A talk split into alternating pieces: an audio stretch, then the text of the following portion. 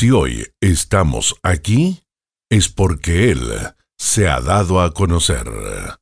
Bienvenidos a una nueva edición del programa Conociendo a Dios, junto a Marcelo Gatica y Rubén Cabrera.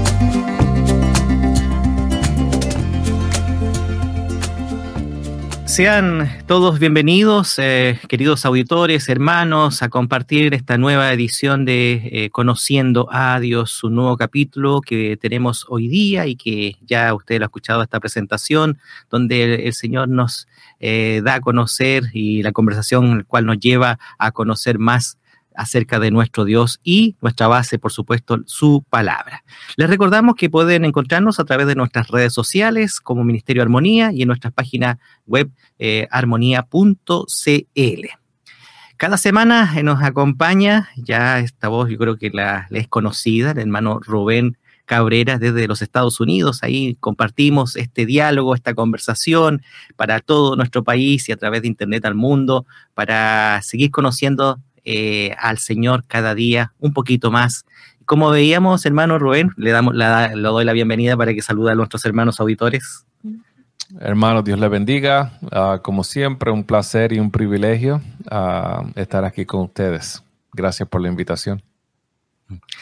En la semana pasada hablamos de la simplicidad de Dios y creo que ahí eh, comenzamos a ver varios eh, atributos que no estaban en nuestros registros, pero que mm. damos gracias, Señor, por quienes también eh, pueden, a través de su palabra, comprender todo lo que nuestro Dios, y de alguna manera poder hacerlo, no, es a cabalidad, porque mm. cuando lleguemos, yo creo, a su presencia, hermano Rubén, vamos a conocer a cabalidad la esencia de nuestro Dios en tu contextura completa, porque vamos a ver con otros ojos, vamos a tener ahí la posibilidad de estar delante del Señor. Pero por ahora el Señor nos ha revelado esto, su palabra, y cada uno de los atributos que vamos mencionando, nos regocijamos, creo que en todo, porque el Señor ha ido y nos ha permitido poder conocer, como nos dicen nuestros hermanos auditores, un poquito más de Él.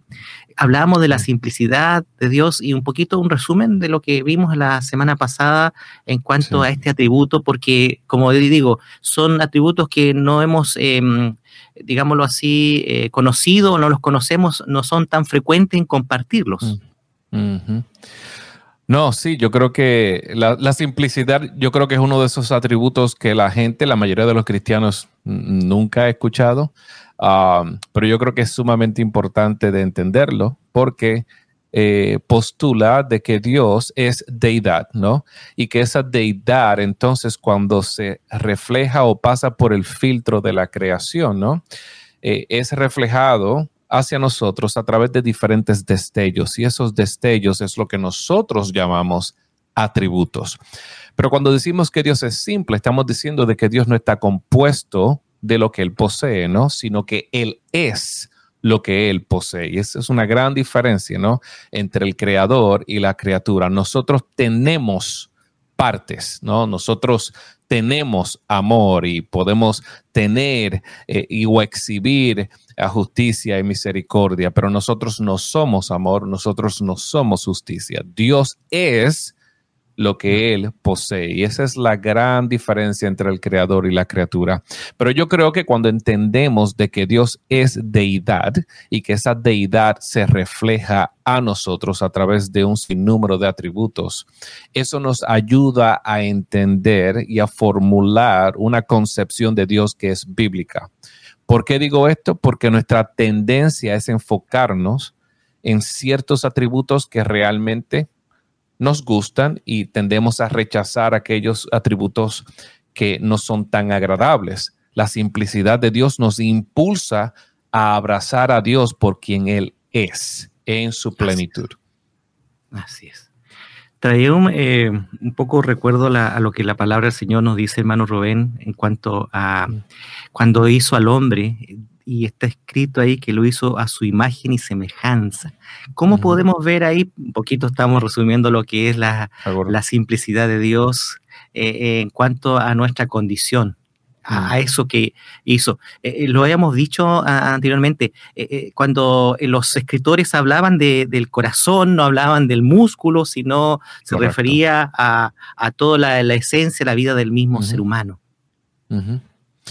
Bueno, yo creo, y, esto lo, hemos hablado anteriormente, cuando la Biblia dice que Dios nos creó a su imagen y a su semejanza, de nuevo no está hablando de algo corporeal, que, que Dios tiene un cuerpo y nos hizo similares a Él, sino que Dios compartió ciertos atributos que son comunicables, ciertas cosas que Él posee, que Él es, Él compartió esas cosas con nosotros de manera limitada.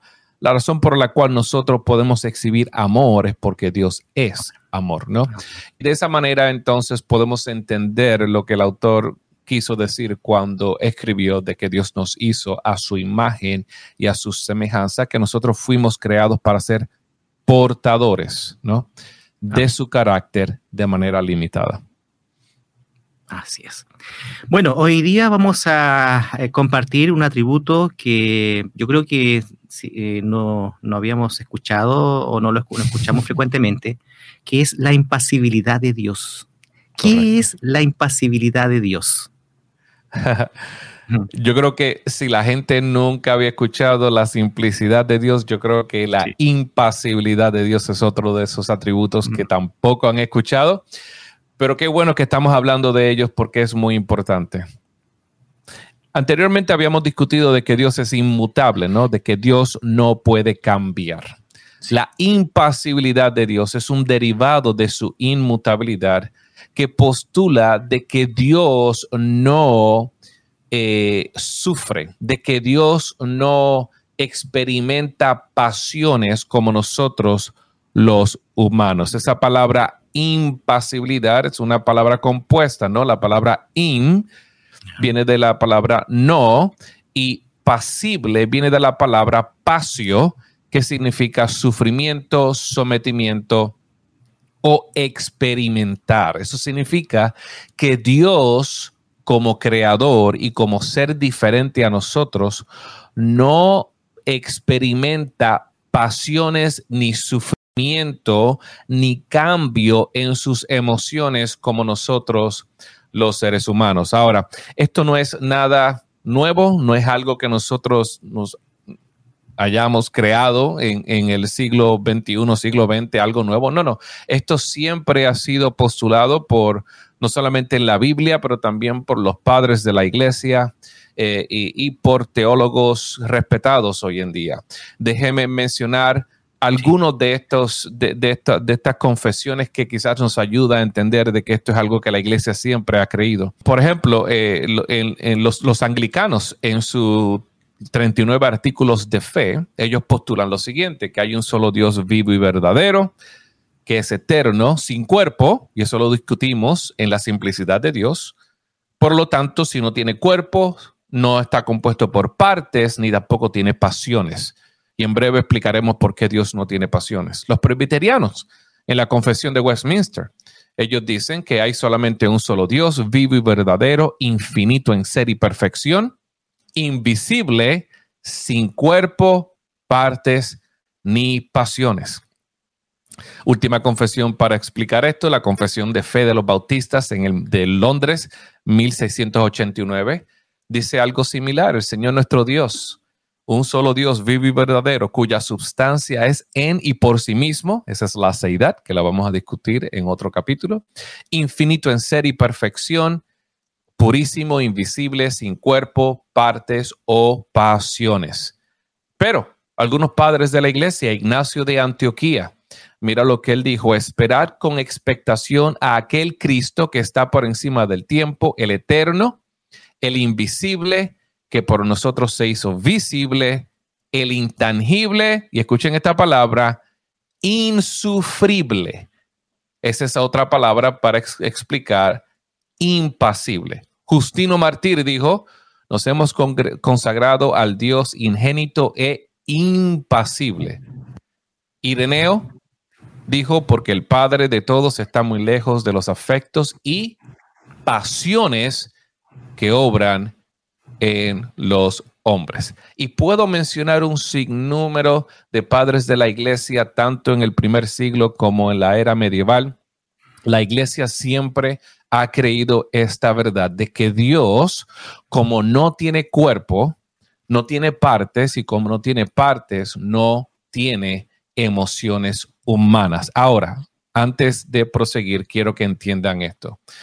La razón por la cual Dios no tiene pasiones es porque pasiones son reacciones fisiológicas. ¿Ok? Una emoción es una reacción fisiológica que sucede en nuestro cuerpo. Es una reacción a algo. Así que es un cambio fisiológico de un estado a otro estado. Como Dios es inmutable, Dios no puede cambiar de un estado a otro estado. Dios tampoco es pasible porque Dios no puede cambiar de un estado emocional a otro estado emocional. Así que mm. cuando decimos que Dios es impasible, estamos diciendo de que Dios no puede, como ser, como espíritu, Dios no es afectado por su creación, por lo tanto Dios no experimenta cambios emocionales como nosotros, sus criaturas. Hay un texto bíblico, me gustaría mencionarlo, no sé si quieres hacer una pregunta primero. un poquito para eh, afirmar lo que usted está diciendo, hermano Rubén. Eh, cuando eh, está escrito que es Dios lento para la ira y grande misericordia. No es que eh, sea un cambio, no que está escrito, es su esencia, sí, ¿cierto? Correcto. Correcto. Eh, tiene, Correcto. Eh, lo otro también, hermano Rubén, cuando el Señor dice a, Noé, yo no, no voy a venir, va a venir todo lo que ocurrió, hubo un cambio ahí, una condición. Sí. Gran pregunta, gran pregunta. Y creo que hablamos de esto al principio de, de esta serie. Y es acerca de la condescencia de Dios con respecto a cómo es que Dios se relaciona con el hombre. Okay. Cuando Dios se relaciona con el hombre, Dios baja a nuestro nivel y interactúa con nosotros de una manera que nosotros podamos entenderlo. Es por eso que los autores de la Biblia eh, añaden lenguaje que se conoce como un lenguaje antropomórfico, ¿no? Es un lenguaje que, utiliza el eh, lenguaje humano para, para nosotros poder interactuar con Dios. Por ejemplo, por eso es que Dios dice, Ah, eh, o cambié de parecer, ¿no? O, me arrepentí de haber, haber, hecho el hombre, como en, Génesis 6, ¿no? Eh, eh, eso es Dios interactuando con el hombre de una manera que el hombre pueda entendernos, pero a la misma vez la palabra dice que Dios no cambia, que Dios no cambia de parecer porque Él no es como un hombre, ¿no? Así que tenemos que interpretar pasajes que no son muy claros con pasajes didácticos que son de enseñanza que nos ayudan a entender el carácter de Dios. Pero la razón por la cual existen esos pasajes con lenguaje antropomórfico es porque Dios está interactuando con el hombre de una manera que el hombre pueda entender. No sé si se recuerdan cuando Dios estaba interactuando con Abraham, ¿no? Eh, y le estaba diciendo eh, en relación a Sodoma y Gomorra, ¿no? ¿Se recuerdan? Eh, eh, bueno, ¿y qué, qué, tal si hay una persona? Bueno, si hay, si hay una persona recta, pues entonces yo, yo no destruiré. No, no, Dios sabía, Dios sabía perfectamente las personas que estaban allí y, y, y, cuán, cuán malas esas personas eran e injustas. ¿Qué es lo que estaba haciendo Dios? Dios estaba interactuando con el hombre de una manera que el hombre pudiera entender, porque si Dios se relaciona con el hombre al nivel de Dios, nosotros nunca podremos entenderlo. Entonces, bueno, eh, podemos ver eso en, a, lo que es Dios como la inmutabilidad que Él tiene, que Él no cambia. Correcto. Eh, podemos ver la impasibilidad. ¿Y cómo se deduce, hermano, eh, la impasibilidad de Dios? ¿Cómo se deduce? ¿Cómo la palabra de Dios en, en la escritura podemos ver que hay una impasibilidad en nuestro Dios. Sí, hay un texto bíblico en el libro de los Hechos, capítulo 14, versos de el 8 al 15. Mira lo, que, mira lo que el texto dice y quiero que presten atención porque es muy importante. Había en Listra un hombre sentado que no podía usar los pies, estaba lisiado de nacimiento y nunca había caminado. Él escuchó a Pablo hablar y Pablo, mirándolo fijamente y viendo que tenía fe para ser sanado, dijo a gran voz, levántate derecho sobre tus pies. Y se levantó de un salto y echó a andar. Y cuando las multitudes vieron lo que Pablo había hecho, alzaron sus voces diciendo, Mira lo que dijeron. Los dioses han descendido a nosotros en semejanza de hombres. Bernabé lo llamaron Zeus y a Pablo lo llamaron Hermes, porque era el orador principal. Y el sacerdote de Zeus, cuyo templo estaba en la entrada de la ciudad, trajo bueyes y guirnaldas a las puertas y quiso ofrecer sacrificio con la multitud. Pero cuando los apóstoles Bernabé y Pablo se enteraron, rasgaron sus vestiduras y se precipitaron entre la multitud gritando, escuche bien, escuche bien, varones, ¿por qué hacéis estas cosas?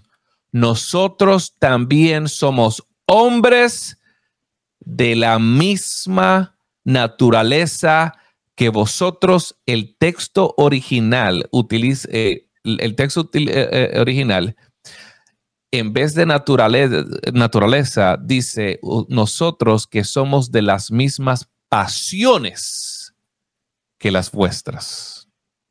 Ese texto nos está diciendo que aquí Pablo está haciendo una distinción entre el creador y la criatura y lo que él utiliza para hacer esa gran distinción entre el creador y la criatura es la pasibilidad.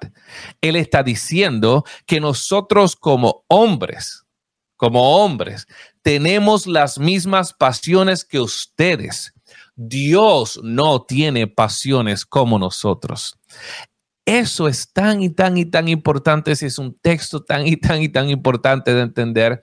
Eh, lamento que algunas de las traducciones, creo que la Reina Valera utiliza pasiones, pero eh, eh, establece esa gran diferencia entre el creador y la criatura. Es un texto muy, muy, muy claro. Hay otros textos en el libro de Job donde vemos que eh, eh, Job está haciendo esta distinción, aún sus amigos están haciendo esta distinción entre el creador y la criatura y lo que utilizan es la pasibilidad.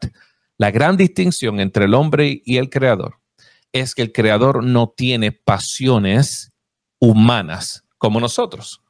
Eh, esos son los textos claros que la Biblia nos, nos, enseña acerca de la pasibilidad de Dios. Los otros textos se deducen de los textos de la inmutabilidad de Dios. Como Dios no puede experimentar cambios, Dios tampoco puede experimentar cambios en sus emociones. Si Dios experimentara cambios en sus emociones, escuche bien, hermanos, escuche bien, escuche bien. Y eso lo hablaremos en la aceidad de Dios si Dios experimenta cambios en sus emociones, escuche bien, Dios estaría siendo afectado por su creación. Y si Dios es afectado por su creación, entonces Dios es un ser dependiente. Mm. ¿Lo ves? Así que nosotros llegamos a estas conclusiones teológicas basado en lo que el texto bíblico nos enseña. Si Dios es inmutable, Dios tiene que entonces, por conclusión lógica, tiene que ser impasible. Y Pablo nos dice que Dios no es pasible como nosotros. Y qué bueno, qué bueno que el Señor es impasible, mm. porque por, la, por su impasibilidad, porque mm. eh, de alguna manera eh, si estaría sujeta a nosotros, entonces eh, pasarían muchas cosas realmente que, que, no, nosotros no entenderíamos pero damos gracias por su impasibilidad, que Él no está sujeta a nuestras pasiones, porque pongámoslo en nuestro lugar ahora como, como seres mm. humanos, los cambios. Hoy día eh, eh, eh, nos pueda ver tal situación y que, wow, ¿y qué hacemos? ¿Y, qué, cómo queremos cambiar y, estamos sujetos a todo esto? O tomamos ídolos o, o, nos vamos en el trabajo y, y hacemos tantas cosas que están basadas a, las circunstancias. Correcto. A, las circunstancias. Pero nuestro Dios no está basado en las circunstancias. 100%, hermano. Eh, eh, inclusive, inclusive, quizás esto le ayude a entender la relación entre pasibilidad y Dios y nosotros. Nosotros, cuando vamos al doctor, se nos, se nos llama pacientes, ¿no? Nosotros somos pacientes, pacientes de un doctor. Y la razón por la cual somos pacientes es porque nosotros somos, somos sujetos a una acción del doctor, ¿no? Nosotros estamos en un estado pasivo, ¿no? Y entonces somos afectados por una acción médica. Y es por eso que la palabra paciente se utiliza para aquellos que personas que están bajo un tratamiento médico. Eso viene de la palabra pasio o de la palabra pasibilidad. Nosotros como humanos, no solamente emocionalmente somos cambiables, pero físicamente también somos instrumentos de una acción ajena a nosotros. Nosotros siempre constantemente somos víctimas, ¿no? De acciones externas a nosotros y es por eso que cambiamos en nuestro estado emocional. Pero Dios no es dependiente. Dios es independiente a su creación. Dios no es afectado por su creación. Dios es completamente independiente a ella. Y hermanos, usted quiere un Dios que es independiente. ¿Usted se puede imaginar a un Dios que emocionalmente sea como nosotros?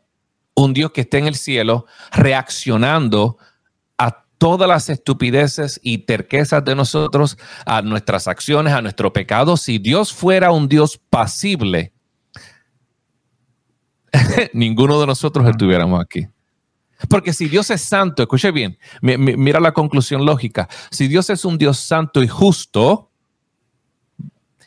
y fuera un Dios pasible, Él nos hubiese exterminado mucho tiempo atrás.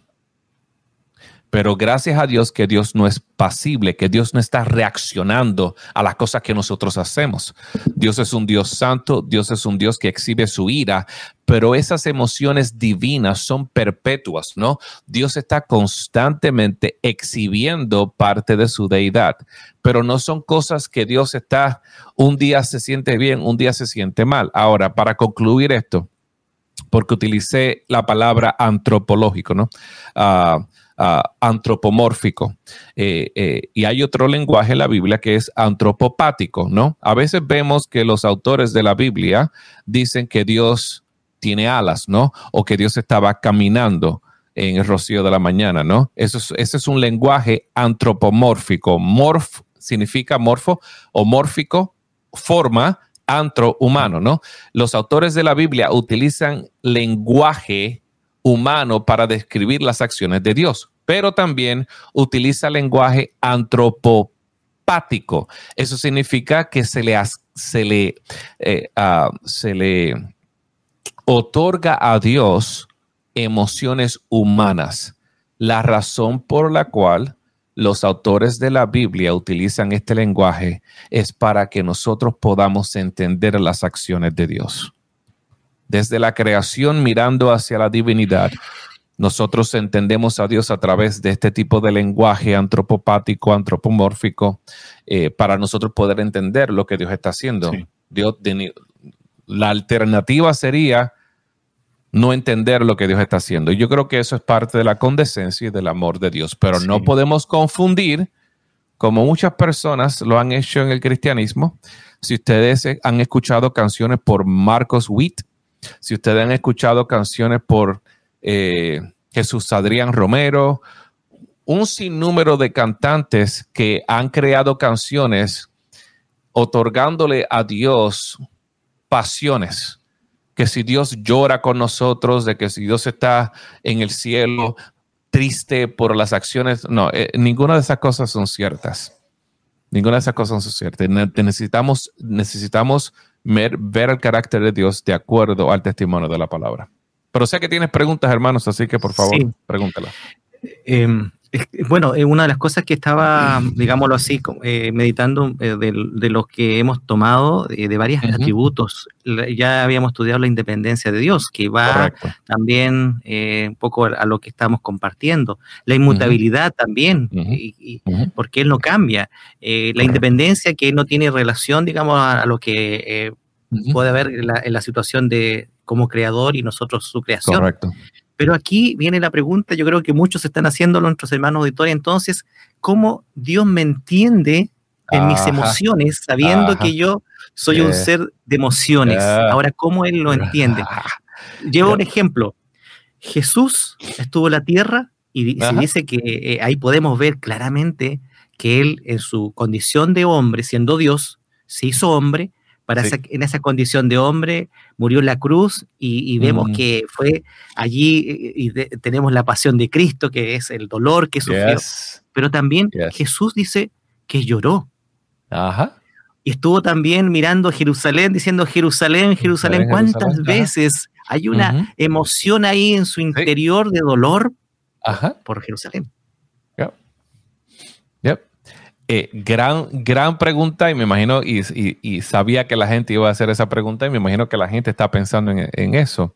Pero esa es la gran diferencia, hermanos, entre el cristianismo y las demás religiones del mundo, mm. especialmente el Islam. ¿Por qué?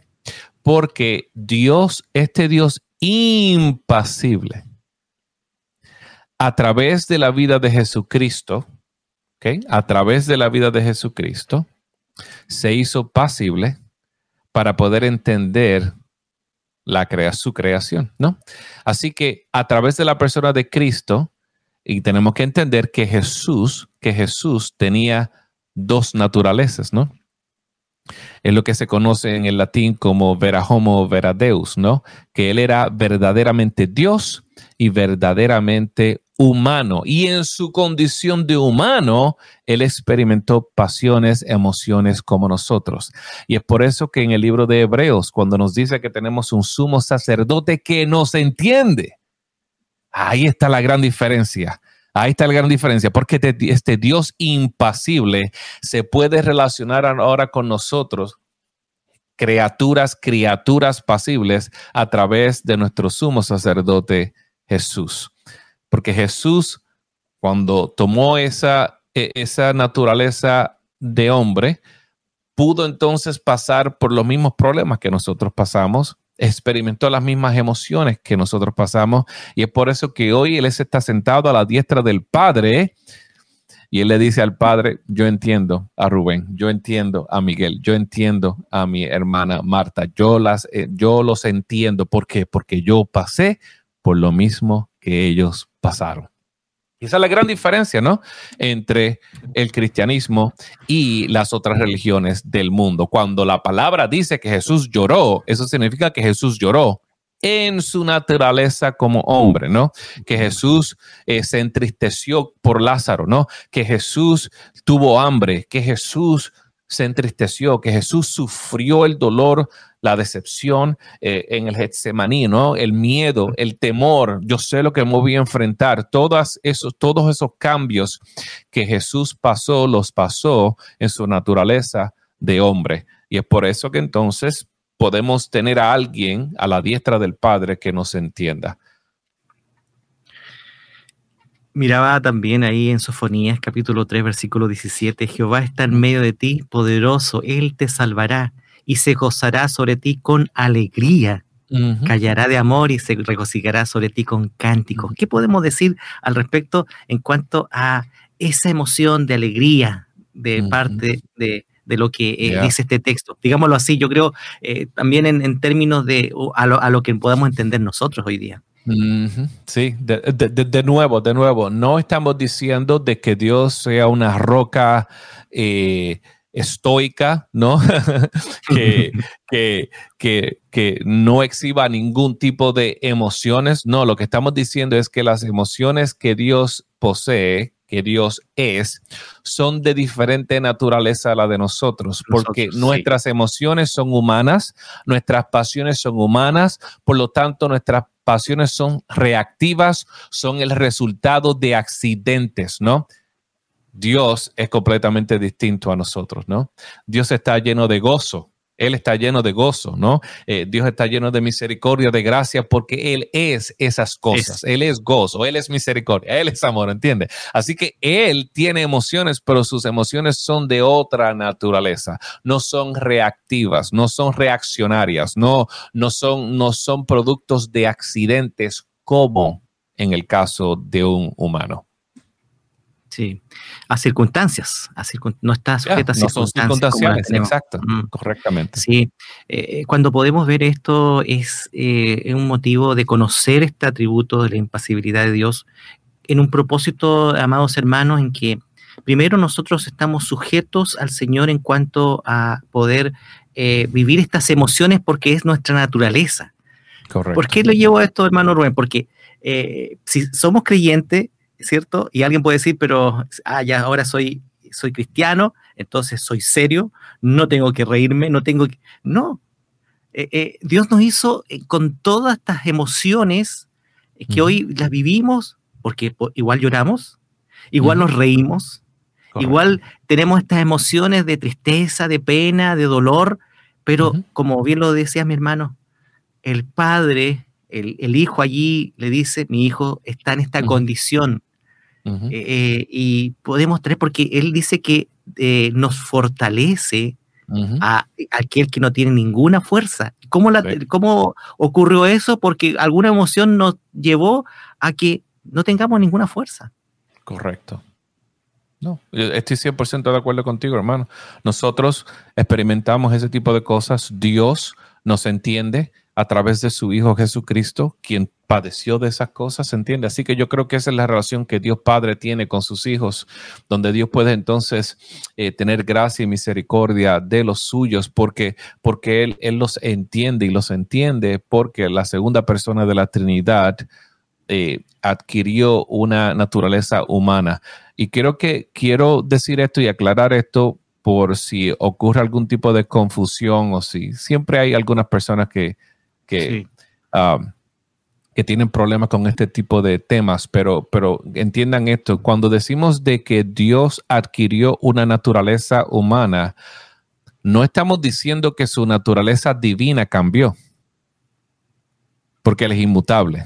Y lo que estamos afirmando es que su naturaleza divina no afectó su naturaleza humana, ni la naturaleza humana afectó su naturaleza divina, sino que estas dos coexistieron en una perfecta unión, sin mezcla ni, ni, ni, ah, impureza, sino que las dos estaban eh, eh, eh, existiendo el una con la otra de una manera en armonía. Y yo creo que eso es, así es que debemos entender la encarnación y de esa manera podemos entonces defender la inmutabilidad de Dios y a la misma vez poder defender el nacimiento de Jesús, su vida aquí en la tierra y sus acciones en esa obra de redención. Eh, para finalizar, hermano Rubén, eh, bueno, nosotros, la naturaleza que hoy nosotros tenemos, que su Espíritu Santo, ¿cierto? Dice que no viene a morar en templo hecho por mano de hombre, sino al corazón. Entonces, nosotros ahora, ¿cómo enfrentamos a la luz de, esta, de este atributo de Dios, de la impasibilidad, eh, las, el, día a día con su espíritu, que no, cómo ocurre, cómo va eh, complementando, cómo tenemos que ir viendo eh, y no estar sujetos a, a, las circunstancias, digámoslo así, cómo aminoramos esto, que no sea tan, tan fuerte en nosotros. Bueno, la obra, digamos, del Espíritu Santo que puede haber estar ocurriendo ahí. Bueno, yo creo, yo, yo creo que el entender la impasibilidad de Dios tiene una aplicación tan relevante en nuestra vida cristiana por, por lo siguiente. Yo no quiero un Dios que cuando yo esté pasando por el valle de muerte, de sombra de muerte, eh, esté llorando conmigo. Yo no quiero un Dios, ¿no? Que, que eh, esté afectado o sea afectado por los traumas o por las circunstancias y crisis que nosotros estemos enfrentando. Yo quiero a un Dios que en el medio del dolor vaya a donde mí y me rescate, vaya donde mí y me fortalezca. A ese Dios yo puedo, en ese Dios yo puedo confiar.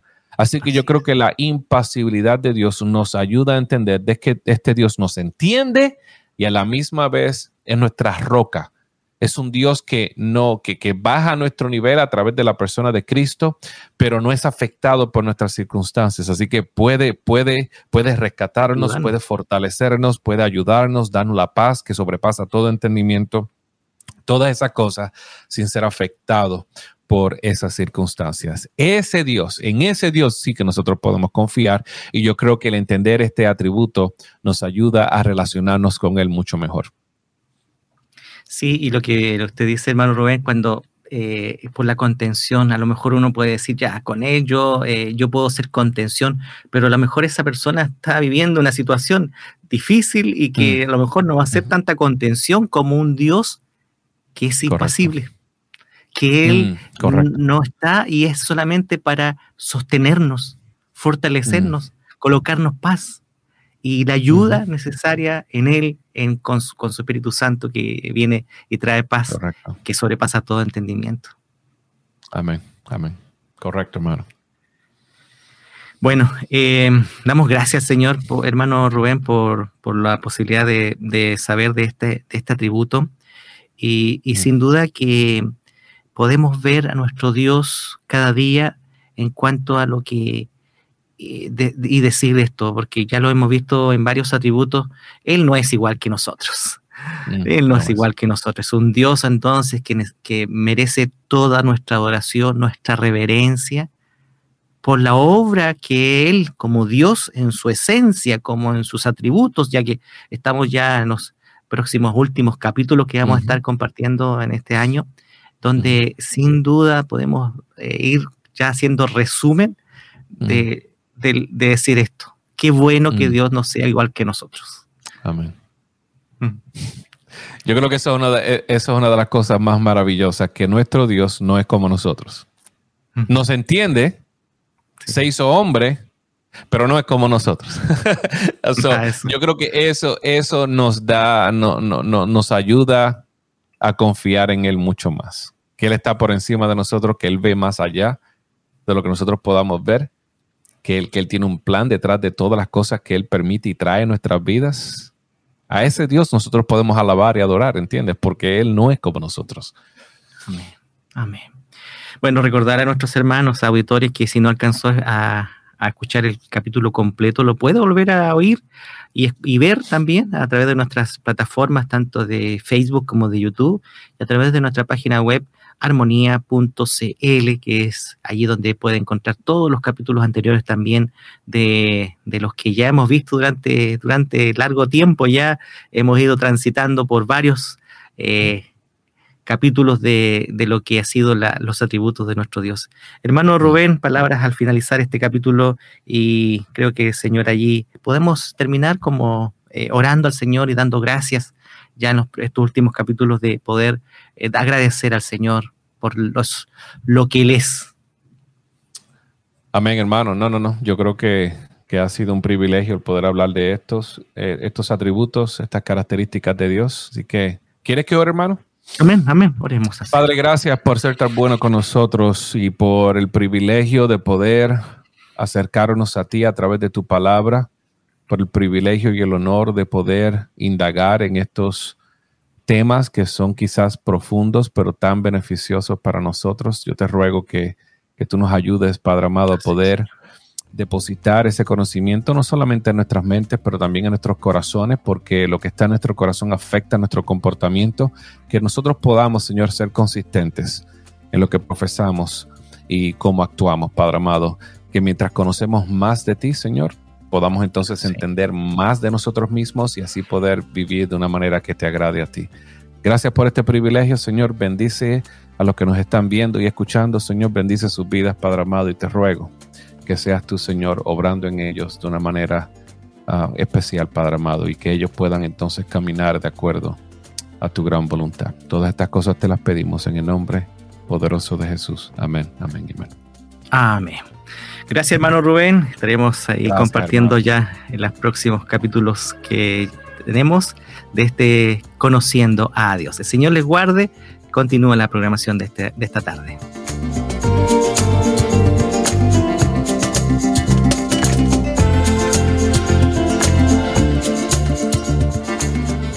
¿Quieres volverlo a escuchar? Encuentra Conociendo a Dios en Spotify, Apple Podcast y armonía.cl. Cada semana un nuevo episodio.